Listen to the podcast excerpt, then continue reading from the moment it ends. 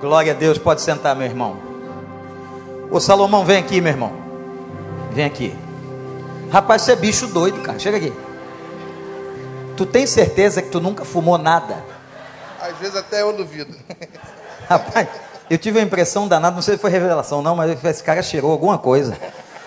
Mas tem um texto na Bíblia que diz assim: que Deus usa as coisas loucas do mundo para confundir as sábias.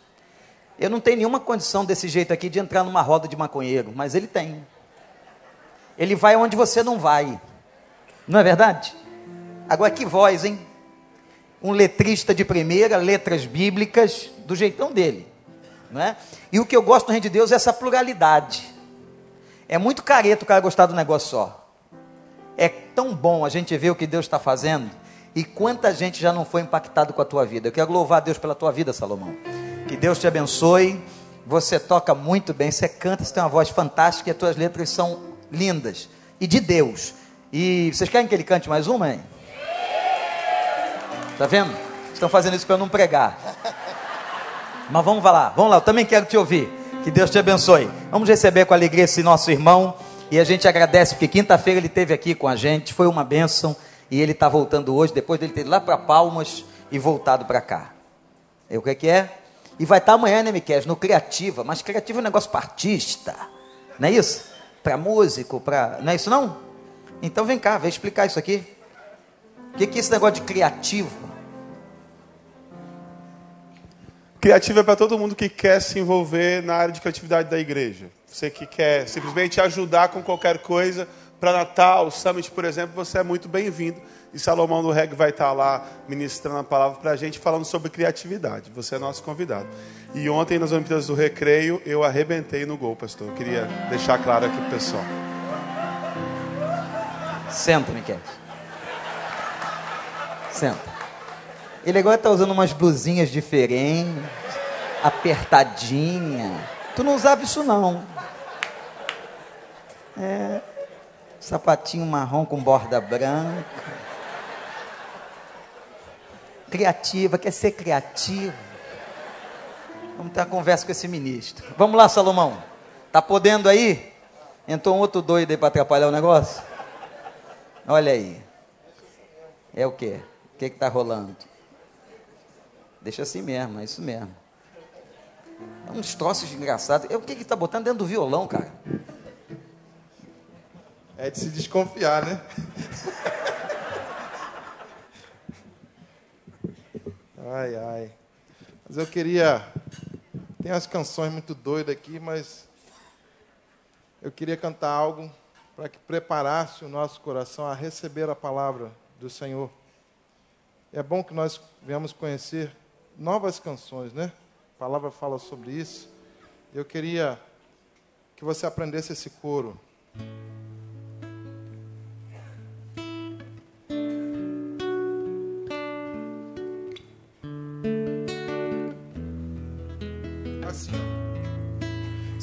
Se destruídos os fundamentos, o que poderá fazer o justo? Se destruídos os fundamentos,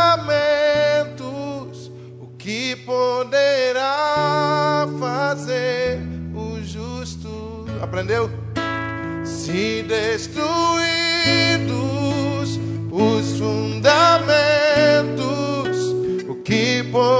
poderá fazer o justo se destruídos os fundamentos, que? A fazer o justo, yeah, no, no, no, yeah. no Senhor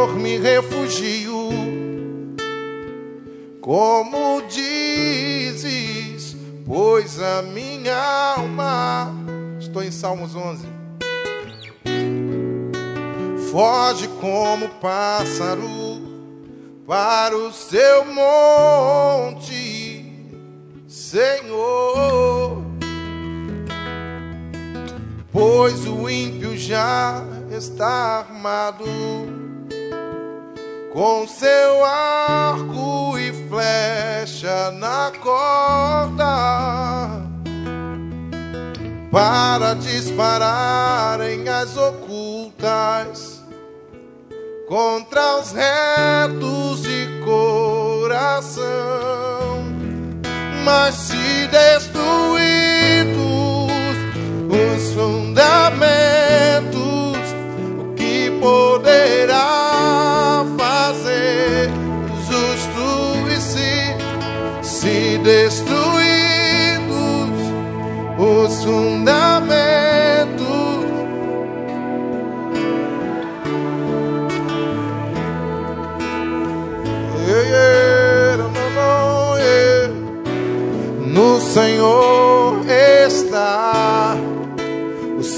santo templo. Aleluia. E no céu está o seu trono de glória. E ele nos sonda. Oh, e ele nos sonda.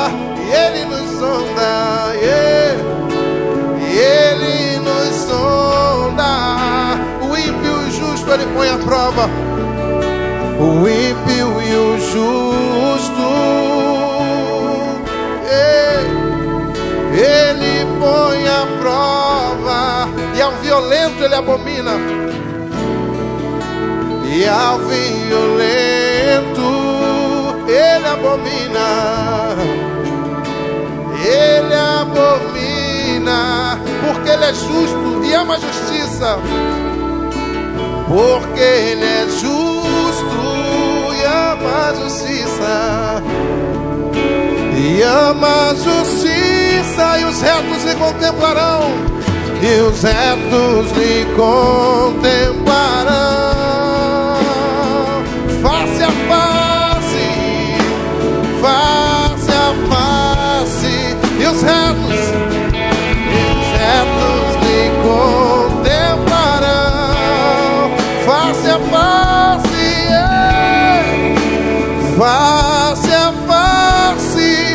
mas se destruídos os fundamentos, que poderá fazer? Se destruídos, se destruídos, oh, oh, oh. que poderá? Canta, canta essa verdade, canta o mais alto que você puder se destruídos fundamentos que poderá causar-nos oh, oh, se destruídos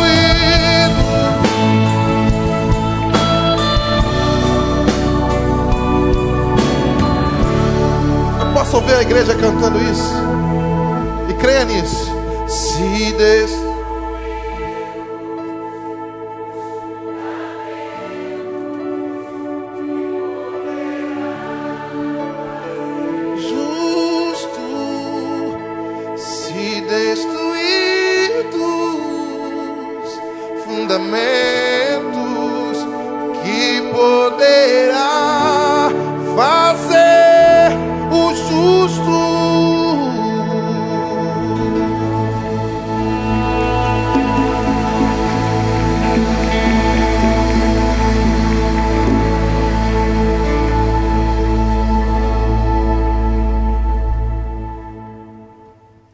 Obrigado, meu irmão. Abra sua Bíblia no livro de Atos, capítulo 4.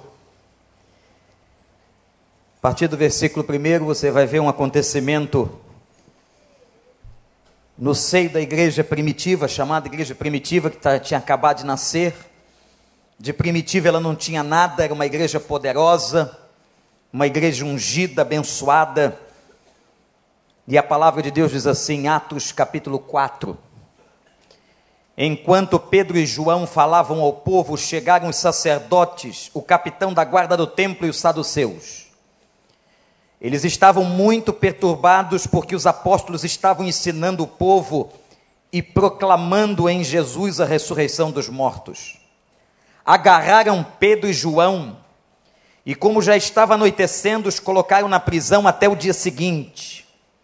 Mas muitos dos que tinham ouvido a mensagem creram, creram, chegando o número dos homens que creram a perto de cinco mil. No dia seguinte, as autoridades, os líderes religiosos, os mestres da lei, reuniram-se em Jerusalém. Estava ali Anás, o sumo sacerdote, bem como Caifás, João, Alexandre e todos os que eram da família do sumo sacerdote. Mandaram trazer a Pedro e João diante deles e começaram a interrogá-los: Com que poder? Ou em nome de quem vocês fizeram isto? Então Pedro, cheio do Espírito Santo, disse-lhes: Autoridades e líderes do povo, visto que hoje somos chamados para prestar contas de um ato de bondade em favor de um aleijado, sendo interrogados acerca de como ele foi curado, saibam, saibam os senhores e todo o povo de Israel, que por meio do nome de Jesus Cristo Nazareno, a quem os senhores crucificaram, mas a quem Deus ressuscitou dos mortos, esse homem está aí curado diante dos senhores. Esse Jesus é a pedra que vocês, construtores, rejeitaram e que se tornou a pedra angular. Que Deus nos abençoe. Eu quero começar aqui dizendo que é uma vergonha para a gente que prega o Evangelho ler um texto desse. Porque tinha um pescador que estava pregando que nunca tinha entrado num seminário. A gente às vezes passa quatro, eu passei cinco anos dentro de um seminário teológico. Pastor Joel é professor de um seminário teológico há tantos anos. E de repente chega um pescador e um outro filho de pescador e começam a pregar. E vejam os irmãos, que cinco mil pessoas se converteram naquele, naquele dia, se converteram ao Senhor, entregaram suas vidas. E a gente fica estupefato com esse fato, com esse fenômeno. Mas, gente, havia uma resposta e há uma resposta para isso. Aqueles homens indoutos, pescadores, que não tinham conhecimento acadêmico, que nunca tinham entrado num seminário, eles tinham uma coisa muito especial, eles tinham o poder do Espírito Santo de Deus. O que faz a diferença na nossa vida, o que muda a nossa vida, o que entra no coração do homem, o que restaura, o que salva, é o poder do Espírito Santo de Deus. E aqueles homens pregaram, e cinco mil pessoas, ou mais de cinco mil pessoas, aceitaram o Evangelho de Jesus Cristo. A igreja estava explodindo, meus irmãos. Que coisa fantástica! Mas agora preocupados, os religiosos, que coisa interessante. O ciúme dos religiosos levam com que eles peguem Pedro e João, joguem aqueles dois no cárcere, eles passam a noite ali no dia seguinte, aqueles sacerdotes, gente que devia amar, gente que devia respeitar o ser humano, não, jogaram Pedro e João no cárcere e no dia seguinte foram trazê-los à presença de todos e questionaram. Vejam o que está no versículo 7, olhe para a sua Bíblia. Com que autoridade ou em nome de quem vocês fizeram isto? Imagine os irmãos que estava toda a multidão, estava todo o povo, vários certamente daqueles que estavam crendo, maravilhados com a pregação daqueles homens, que cheios do Espírito Santo pregavam uma coisa só. O texto declara qual era o conteúdo da pregação, qual era o tema da pregação. A pregação da igreja primitiva teve um tema só: Jesus Cristo e a ressurreição dos mortos. Aquilo fez a diferença, o impacto foi tremendo. Eles tinham visto de tudo na vida, mas a mensagem de um Deus que envia seu filho e morre esse filho no Calvário, e esse filho é sepultado, e ao terceiro dia ele ressuscita. Eles nunca tinham ouvido era algo fantástico. E Pedro, João e toda a igreja primitiva pregava Jesus Cristo e a ressurreição. Louvado seja o nome de Deus. Essa Esse era o conteúdo da pregação deles. Irmãos, 5 mil pessoas. Mas o que me impressiona na Bíblia é que Deus vai ao encontro de uma pessoa. Ele está aqui falando com a massa de gente que está aqui dentro. Mas ele está indo com seu espírito ao encontro de você. Ele sabia que você vem aqui hoje, que você foi atraído pelo nome de Jesus. Você veio aqui atraído com uma fome espiritual pela presença de Jesus. Você está aqui por causa de Jesus. Você está adorando Jesus. E você quer nessa noite ouvir a Jesus. Quem é que concorda comigo aqui? Você não veio aqui por causa de Jesus. Você não ama Jesus. Você não está com fome de ouvir esse Jesus. Então dê um glória a Deus, um aleluia. Mas dê mais forte. Dê mais forte. Nós viemos aqui por causa de Jesus. Ele vai ao encontro de uma pessoa só. Talvez você tenha entrado aqui pensando, pastor, ele não está falando comigo. Ele não se importa com a minha vida, ele não se importa com o problema que está acontecendo lá em casa. Talvez você passou essas portas abatido, triste, quem sabe sofrendo a tal da síndrome do pânico, deprimido, desestimulado, desencorajado. Eu quero dizer a você e trouxe uma palavra para você nessa noite. O Espírito de Deus e o Senhor Jesus vai tratar com você agora. Porque ele tratou com um homem só. Todo o problema que está aqui no capítulo 4 de Atos. Quando esses sacerdotes e chefes da sinagoga prenderam Pedro e João,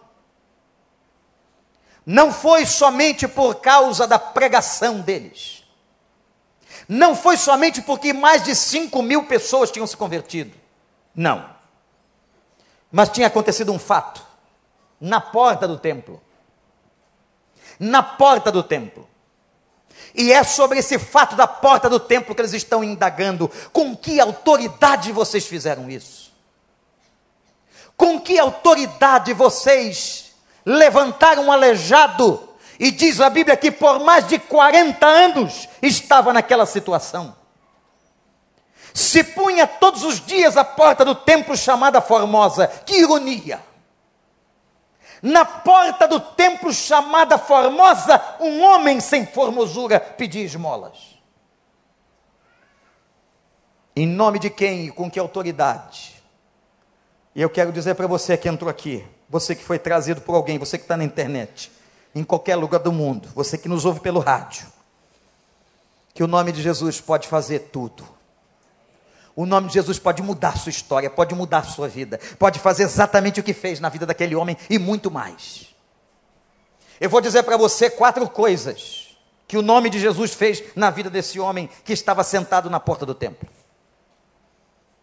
Esse homem que talvez fosse carregado até estar ali, pedindo esmola.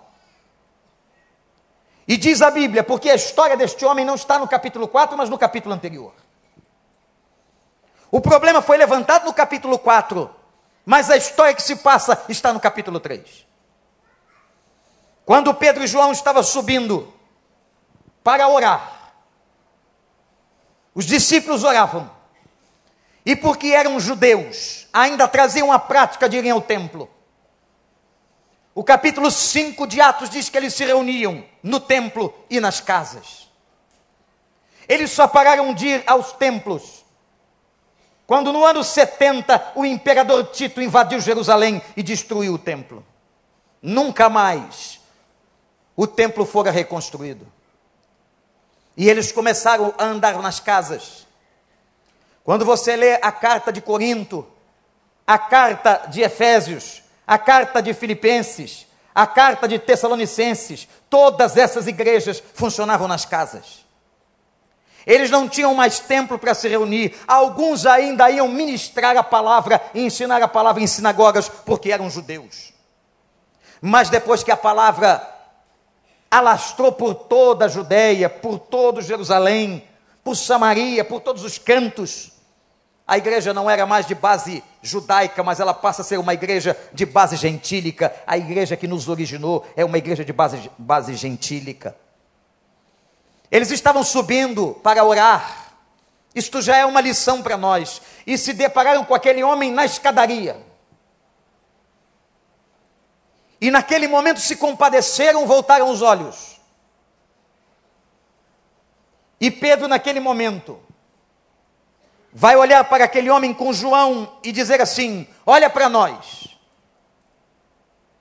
É muito curioso quando você pensa na posição de alguém que está pedindo esmola na porta da igreja. Tem muita gente hoje, se você sair por aí, dormindo na porta de igreja, debaixo de marquise. E alguns estão pedindo esmolas. Aquele homem aleijado ficava ali, porque das esmolas saiu o seu sustento. Naquela hora, quando Pedro disse: Olha para nós, suponho que aquele homem olhava para o chão. Suponho que aquele homem não tinha mais força para olhar para cima. Suponho que a depressão lhe tinha tomado a alma, que a tristeza era avassaladora, que o desânimo era forte, que a crise era grande. Por que olhar para cima? Eu sou um miserável. Que ironia! Ele estava na porta do templo e a religião daquele templo não solucionava o problema da sua vida. Mas vem aqueles homens dizendo: Olha para nós e Pedro declara: Eu não tenho ouro nem prata, mas tudo que eu tenho eu te dou. Em nome de Jesus Cristo, o Nazareno levanta e anda. E a Bíblia diz que os tendões, você que talvez conheça a medicina, a musculatura de uma perna atrofiada há 40 anos se fortalece e o homem se põe em pé. 40 anos, talvez, aquela igreja parou, aquele templo parou. E todos agora contemplavam que o aleijado, que era paisagem, paisagem da porta do templo, agora está em pé. Aquilo causou um alvoroço tremendo, levou aquela multidão à perplexidade, e foi nesse momento que Pedro e João pregou ou pregaram um dos sermões mais poderosos da palavra. E nessa pregação, diante daquele testemunho de poder do homem aleijado em pé, daquele homem conhecido da porta da igreja, mais de cinco mil pessoas se converteram. E foi isso que deixou a comunidade religiosa judaica intrigada, irada com aquilo que estava acontecendo. Foi em nome de quem? Foi com que poder, com que autoridade vocês fizeram este alvoroço, vocês pregaram sobre a ressurreição? Foi em nome de quem, com que poder vocês levantaram aquele homem aleijado? A primeira coisa que o nome de Jesus fez por aquele homem é aquilo que uma religião não faz. Você pensa que evangelho, que cristianismo é vir à igreja, Hoje a gente falou tanto disso hoje de manhã, com a convicção que temos que nós estamos já no princípio das dores e no processo da volta de Cristo. Você acha que frequentar a igreja, bater o ponto religioso, ter uma Bíblia em casa, saber fazer uma oração, garante você no reino de Deus? Não garante, não. Esses caras eram religiosos, esses homens que lideravam o templo, esses saduceus o saduceu era uma classe de profundo conhecimento das Escrituras, gente que trabalhava no templo. Diz aqui que estava toda a família do sumo sacerdote, mas eles eram religiosos, entretanto, não tinham experiência profunda com Deus, não haviam entendido o nome de Jesus, não tinham se rendido a Cristo. De nada adianta você andar com um crucifixo e não ter experiência com Cristo, que morreu no crucifixo, mas no crucifixo não está mais. É por isso que a nossa cruz é uma cruz vazia. A nossa cruz não há qualquer representatividade de um boneco nela com os braços estendidos, porque Jesus Cristo desceu do madeiro, foi para a sepultura, mas ao terceiro dia ressuscitou. E Ele está vivo. E Ele está aqui essa noite como ele esteve na porta do templo, como ele ungia a vida de Pedro e João, como ele fazia tanta coisa, o mesmo Espírito que atuou sobre eles é o mesmo Espírito Santo que está passeando nesta casa de oração essa noite. E eu quero dizer para você que é Ele que pode resolver sua vida. Não é uma religião, não é uma igreja batista, não é um pastor, não é ninguém de qualquer denominação, nem do catolicismo ou de qualquer outra religião. Se você quer a solução e que a sua vida seja transformada e seja nascida novamente pela graça de Deus, isso você só vai encontrar no nome de Jesus, porque Ele disse: Eu sou Egoimi, eu sou, eu sou o caminho a verdade e a vida. Repete comigo, toda a igreja: Eu sou o caminho, a verdade e a vida. De novo, igreja: Eu sou. E ninguém vem. Não é ninguém vai. Sabe por que ninguém vem? Porque ele era o filho, mas ele era Deus. Ele era o Deus encarnado. Ninguém vem, que coisa fantástica! Ninguém vem ao Pai se não for através de mim. Eu sou o caminho, a verdade e a vida. Não é religião, não é outra coisa. Se você quer solução, olha para mim. A solução é o que eu estou pregando aqui, é o nome de Jesus.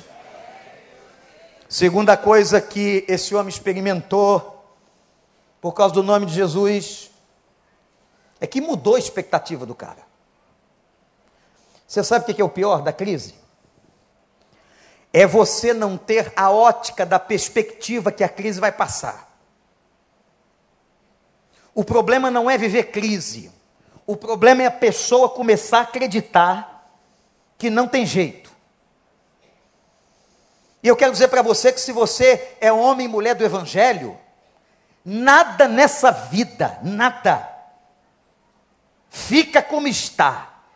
Só fica como está se Deus quiser, porque o nosso Deus é Deus do impossível e Deus que faz qualquer coisa. Ele restaura, ele salva, ele cura, ele modifica, ele troca governo. Quem é que esperava que aqueles garotos de Curitiba fossem fazer o que fizeram? Quem é que esperava que fossem virar o Brasil do avesso? Estava tudo prontinho para a gente entrar num colapso de ditadura e numa escravização sem fim, mas veio o Senhor e fez uma intervenção de uma maneira fantástica que nem eu e nem você esperávamos. E no dia 7 de setembro, quando a Polícia Federal passou diante do presidente da República, foi a única instituição aplaudida por essa nação. Sabe por quê? Porque Deus faz o que Ele quer na hora que Ele quer. E eu tenho certeza, gente, que Deus vai fazer alguma coisa através do seu povo eu tenho certeza e é por isso que eu prego. Eu sou profeta da esperança, eu não sou profeta do caos. Você é crente, você tem o nome de Jesus, seja profeta da esperança. Não fica sendo profeta da ruína, do caos, da destruição. Não, porque o Brasil e o mundo têm jeito em Cristo Jesus, nosso Senhor. Que expectativa o cara tinha? Só esmola. Tem gente que hoje na vida só espera esmola. É uma esmolinha de amor, é uma esmolinha de alegria, é um momentinho com o neto. Outro dia eu ouvi uma vovó dizendo para uma outra pessoa, e eu estava ali ouvindo a conversa. Fica tranquilo que eu não fico ouvindo a conversa dos outros, mas eu não tinha como sair de onde eu estava. Eu estava escravizado para ouvir aquela conversa. Era uma fila. E elas estavam conversando, não sei por que as senhoras mais idosas conversam muito nas filas. E ela estava dizendo para outra assim: a minha alegria é chegar em casa e ver minha netinha. E ela não falou isso com satisfação, ela falou isso com um certo pesar. Porque talvez o único momento de alegria do dia dela seja o momento que ela está com a netinha. Isso é esmola. É esmola Salomão fumar um baseado para sentir um negócio diferente, uma parada doida. Sabe o que, o cara do baseado está querendo? Alguma coisa que a droga não dá a ele. A droga leva ele para a repetição. Não é isso, pastor Daniel? A droga dá uma sensação que não completa. E quando passa a onda, Ele precisa de uma outra onda. O problema é que ele fica de onda em onda e ele não satisfaz, e aquilo que ele mais procura não acontece. É alegria. É por isso que a droga é uma grande ilusão. E sabe quem compra cocaína? Não é a turma da Rocinha. Não é essa turma pobre das comunidades. Os consumidores de cocaína são da classe média. E os traficantes agora estão abastecendo as festas. Que rolam nas coberturas da cidade, nas casas mais ricas, e até governadores, prefeitos, gente de Estado, participa dessas reves e desses encontros. Eles estão querendo alguma coisa, mas só tem esmola. Eu quero dizer para você que tem mais do que esmola na vida. E quando o nome de Jesus entrou na vida desse homem, ele experimentou algo mais do que esmola. Esmola do judeu que subia a escada e jogava na caçamba dele a moeda. Ele experimentou uma outra coisa. Ele experimentou no, na carne, no físico, no psicológico, o poder do Senhor. O nome de Jesus deu a ele uma outra perspectiva. O nome de Jesus muda a visão. Anota isso. O nome de Jesus faz você mudar a visão da vida, a perspectiva. Você que via a vida de uma maneira, o nome de Jesus te faz ver de outra. Portanto, o nome de Jesus fez com ele o que aquela religião de dentro do templo não podia fazer. Segundo, o nome de Jesus mudou a perspectiva dele. Terceiro, o nome de Jesus tirou ele daquela depressão, daquela tristeza, que quando Pedro disse: Olha para nós, aquele homem de estima lá embaixo, olhou para o único lugar que uma pessoa assim pode olhar. Sabe onde é? Para cima. Se você entrou aqui amarrado na tristeza e na tribulação, eu quero convidar você agora a olhar para cima. Se você nunca olhou para cima, olha para cima hoje. Olha e contempla os céus e a glória de Deus e pede ao Espírito Santo para abrir os céus sobre a tua cabeça e que você possa ter um encontro e uma experiência com Deus da graça. Olha para nós. O que Pedro está dizendo é: olha para cima.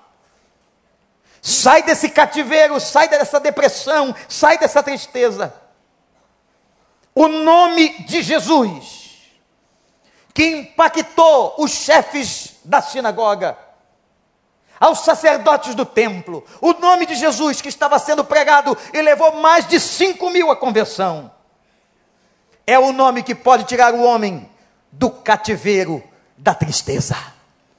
Se você entrou aqui abatido, eu creio, eu creio que você pode sair daqui transformado pelo poder de Deus. E a quarta e última coisa que aconteceu foi que o nome de Jesus salvou aquele aleijado. Aleijado que agora não era mais. O nome de Jesus fez por ele que uma religião não podia. O nome de Jesus lhe deu uma outra visão e perspectiva da vida. O nome de Jesus deu àquele homem o resgate do seu cativeiro de tristeza. E por fim, em quarto lugar, o nome de Jesus salvou. Quando Pedro disse para ele, e aqui está a imagem da igreja dizendo a uma pessoa que não tem a Deus: Nós não temos ouro e prata, mas tudo que temos. O que é que você tem? Se eu pedisse para você relatar os seus bens, talvez você puxasse seu imposto de renda. Mas a gente aprende nessa vida que nós não temos nada. Que quando você bater as botas, você não vai levar nada do que você comprou. As pirâmides do Egito foram construídas porque na religião egípcia daquela época se acreditava. Esse negócio de reencarnação não é de hoje, não. Isso vem lá da filosofia platônica 500 anos antes de Cristo. Até que o evangelho diz assim: ao homem ordenado morrer uma vez só. Ao homem ordenado morrer uma vez só, e vem depois disso o juízo. Não existe a doutrina reencarnatória que alguns pregam. Mas os faraós acreditavam que ao reencarnarem, eles poderiam possuir todos os bens que eles conquistaram. Então as pirâmides eram túmulos. E eu me lembro quando entrei numa delas, ao chegar ao Cairo, no Egito, e desci. Hoje não se pode mais. Mas há uns 20 anos atrás, você descia naquele lugar sem janela. Bem claustrofóbico. Pastor Daniel, como tinha gente precisando do irmão lá. Descendo uma rampa até o fundo da pirâmide, onde, onde ficava o sarcófago do faraó. E em volta do sarcófago ficava todo o seu tesouro. Quando a arqueologia achou o tesouro de Tutankhamon, ficou impressionada porque Tutankhamon era um faraó dos mais simples, não era um faraó renomado, não era um faraó dos mais importantes. E a riqueza do que encontraram naquela pirâmide está no Museu do Cairo, impressionante. As caixas de ouro, os utensílios, porque acreditava-se que um dia, quando Tutankhamon iria reencarnar ele tomaria posse de novo de tudo que ele comprou e de tudo que ele construiu no seu reinado. Sabe o que aconteceu? Deixa eu dizer para você. Tutankhamon não reencarnou. E os ladrões roubaram 99% dos túmulos. E só encontraram o tesouro de Tutankhamon porque era uma tumba escondida de um rei comparado aos outros que era pobre. Você não vai levar nada não adianta pedir para fazer pirâmide para você. Que aquele carro que tu fica alisando mais do que a tua mulher, você não vai levar. Que aquela casa que você se gaba, também não vai levar. Aquele apartamento lindíssimo que você decorou, também não vai levar. E vou dizer mais: nem a tua roupa que você comprou nessas lojas finas você vai levar. Vão te botar uma roupa que você não escolheu. Alguns que têm um espírito mais esquisito escolhem a roupa que vão morrer. Eu lá quero saber com que roupa eu vou ser enterrado. Mas tem gente que prepara todo o detalhe. E inclusive entrega ao pastor, não me entregue isso, o culto pronto. O funeral pronto. Pastor Joel, o irmão que é especialista, toma aqui. O hino que vai cantar. Ora, o cara não está entendendo que se cantar ou se não cantar, ele não vai saber. Será que não está compreendendo que não vai entender, ele não vai ver mais nada?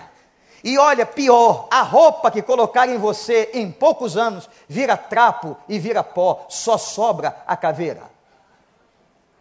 Está com medo, né, irmã? Então, abre teu olho, prepara teu testamento, porque nenhum de nós vai escapar da verdade. Nenhum de nós. Não vamos levar nada, nada. Aí Pedro diz assim: Eu não tenho o ouro nem a prata, tudo que eu tenho, diz isso, tudo que eu tenho é Jesus Cristo. De novo, igreja, tudo que eu tenho é Jesus Cristo. Agora só vocês mais forte. Tudo que eu tenho é o nome de Jesus. Levanta, toma o teu leito e anda. Aliás, não tinha leito, anda. E os pés, os tendões, os artelhos, a musculatura se firma. E o cara corre para casa, para a família dele, não é? Não. O cara foi ver os amigos? Não. O cara saiu pulando pela cidade? Não. O cara foi aprontar uma festa com os outros mendigos que estavam ali? Não. Ele entra no templo que não podia entrar. Talvez o maior sonho que ele tinha, mas ele não podia entrar porque era aleijado.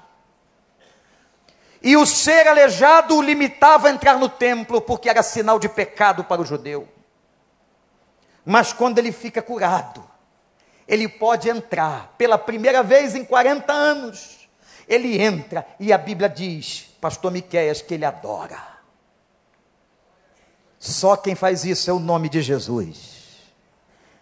Eu não sei o que, que você está esperando para receber esse Jesus.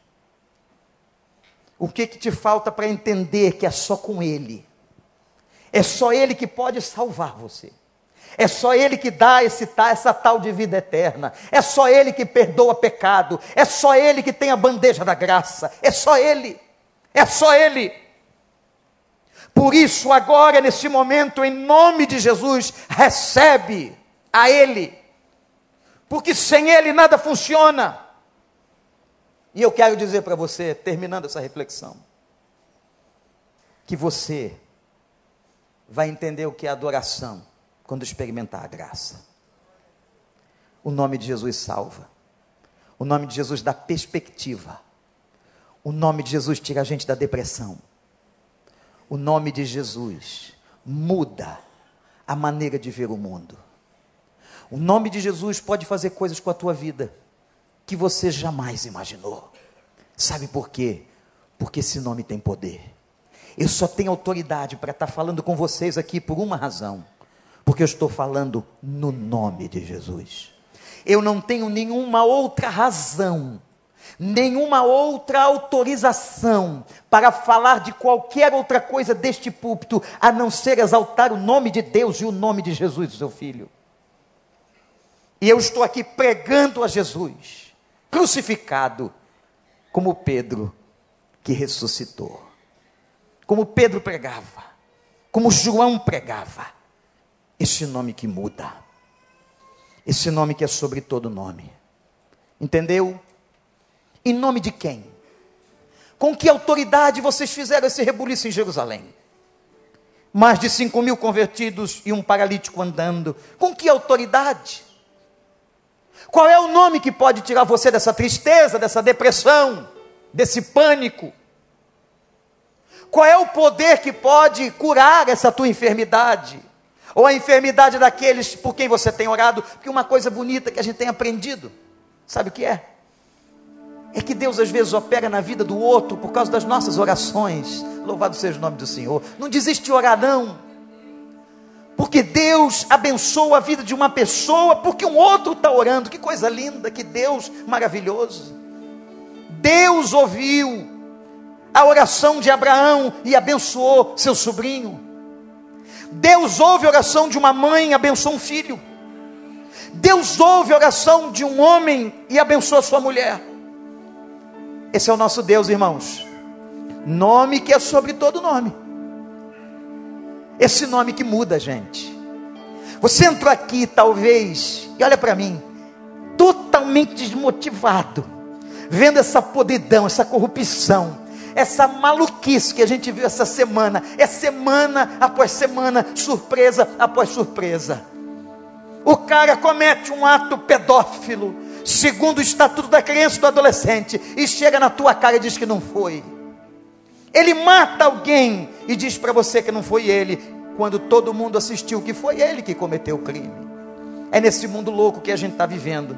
Querem fazer a gente de louco, ou querem pensar que nós somos loucos, mas na verdade, nós temos o Senhor Jesus, e é Ele ele que muda toda a nossa visão, é Ele que modifica, é Ele que é a nossa esperança. Eu não sei como você entrou aqui hoje, desanimado, triste, deprimido, com síndrome daqui, com situação dali, com uma crise conjugal, com uma dor muito grande por causa de alguém. Eu não sei, mas eu quero que você olhe para cima agora. Em nome de Jesus, olha para cima agora e saiba que esse nome muda qualquer situação. E eu quero convidar você agora que fique em pé. E se você, em nome de Jesus, nome poderoso, tem alguma situação na tua vida que você quer que ele mude, assim como ele mudou o aleijado 40 anos na porta do templo, eu vou convidar você que você em silêncio caminhe até aqui no altar, porque eu vou clamar pela sua casa, eu vou clamar por você. Talvez você vai trazer aqui alguém, mas alguém que não está nem fisicamente aqui, mas você vai trazer em intercessão, em clamor o nome de uma pessoa. Você vai apresentar a Deus. Você vai trazer um nome de alguém que está desanimado, mortificado, adoecido Podem vir bem para frente aqui, para que outros cheguem. Se o Espírito Santo tocar em você, mexer contigo, e você quiser vir aqui na frente, eu não vou insistir não.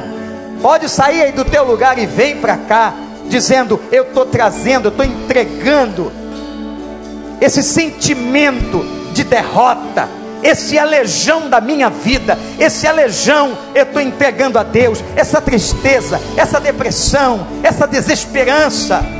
Pode vir, pode vir, porque aqui é casa de oração, aqui ninguém tem vergonha de ninguém, somos todos carentes da graça. Enquanto a gente vai cantar, se o Espírito Santo mexer, tocar e bater, vem cá, não fica aí não, que Ele está dizendo para você: eu vou te dar uma perspectiva nova, eu vou abrir teus olhos e a tua visão vai mudar, eu vou tirar você do cativeiro da tristeza, eu vou fazer algo que você não imagina, porque o meu nome tem poder. O nome do Vander não tem poder algum, mas o nome dele tem todo o poder e ao nome dele se dobrará todo joelho nos céus e na terra e debaixo da terra. Até esses homens que são ateus, incrédulos, que permeiam as universidades do país, eles um dia vão ter que se dobrar, e a língua vai ter que confessar, na marra, e eles vão dizer consciente, verdadeiramente, Jesus Cristo é o Senhor. Não tem jeito. Vai todo mundo ajoelhar. Vai todo mundo ajoelhar no céu, na terra e debaixo da terra. Adoremos o Senhor. Se o Espírito mexer com você, pode vir aqui. Nós vamos orar pela sua vida.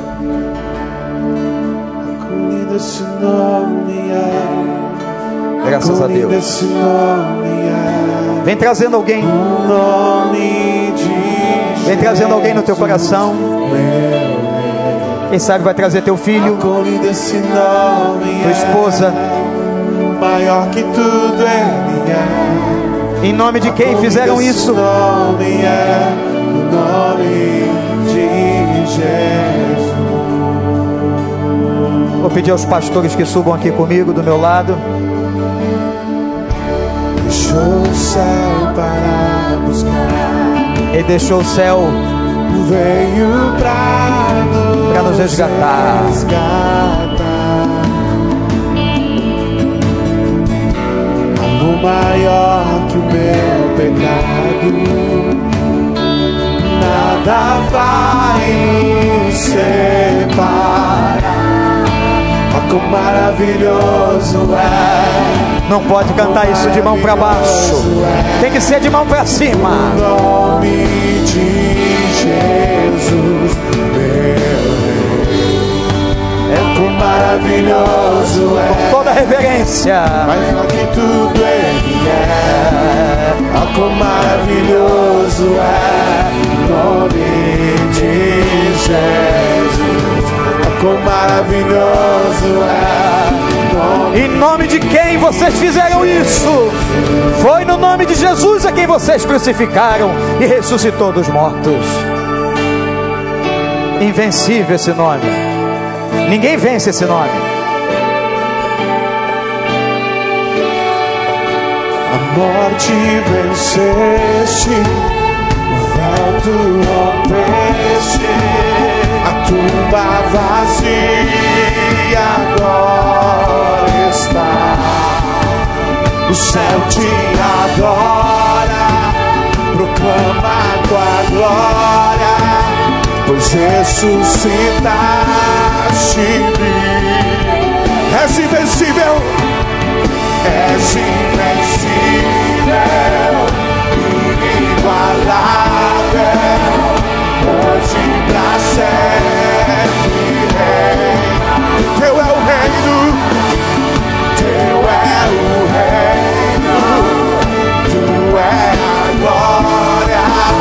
acima de todo, de todo nome, o nome de Jesus. Poderoso esse nome é, poderoso esse nome é, o nome de Jesus. Poderoso esse nome é. que tudo é. Poderoso esse nome é, o nome de Jesus. Igreja, estende as mãos para cá. A visão daqui de cima é de muita gente chorando, quebrada. Deus sabe por que da tua lágrima, meu amigo, minha amiga. Deus conhece você, sabia que você vinha no culto hoje. Essa palavra de Deus é para você. Você que está trazendo o nome de um filho, de um cônjuge. Você que está colocando no altar. Agora eu quero convidar você, em nome de Jesus, a olhar para cima.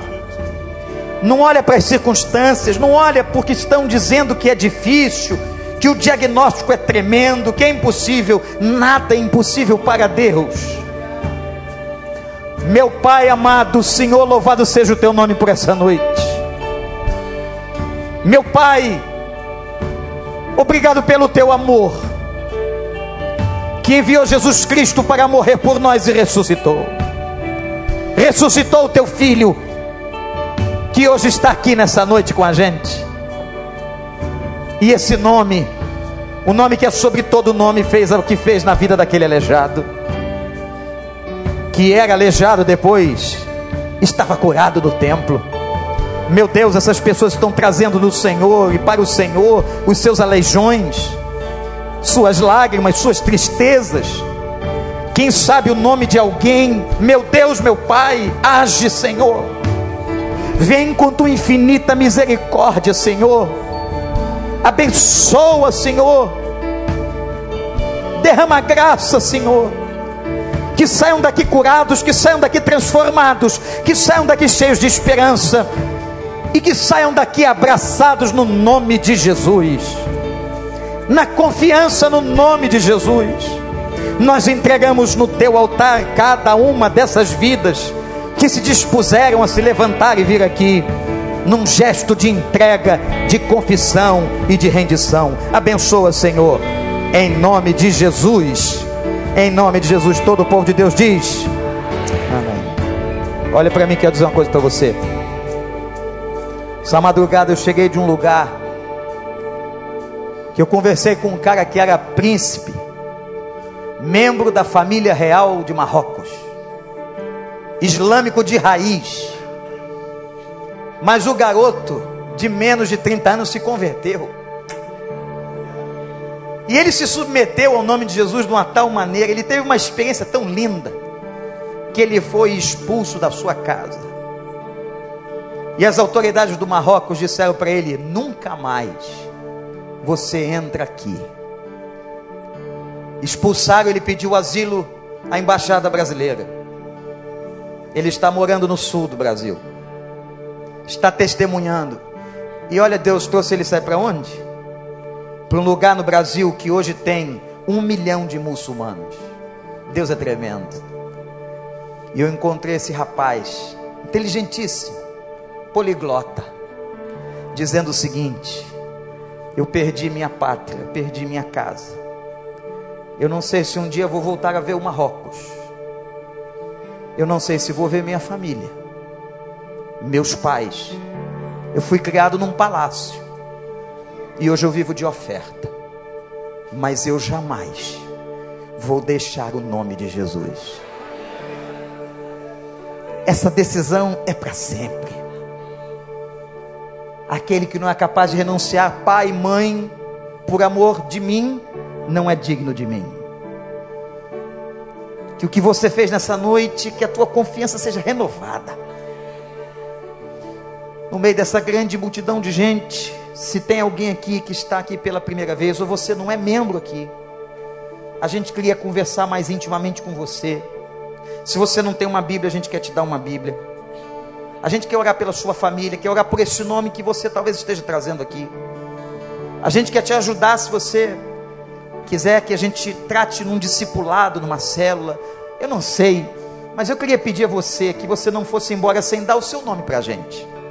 Tem uma sala aberta ali, Pastor Tiago. Vocês vão seguir esse homem até ele só para fazer isso. É muito rápido. E depois a gente vai conversar com você, se você quiser, no momento oportuno. Enquanto a gente canta o final dessa música, todos que vieram aqui à frente, senhores, senhoras, jovens, podem ir por esse caminho até lá. Sigam esse pastor aqui, olha. Podem vir, quem está aqui na minha direita, quiser trazer o nome dessa pessoa para a gente cuidar, pode vir. Vamos terminar essa canção. Poderoso nome é o nome de Jesus, meu Rei. Poderoso esse nome é, mais forte que tudo é. Poderoso esse nome é, O nome de Jesus é invencível. és invencível, inigualável,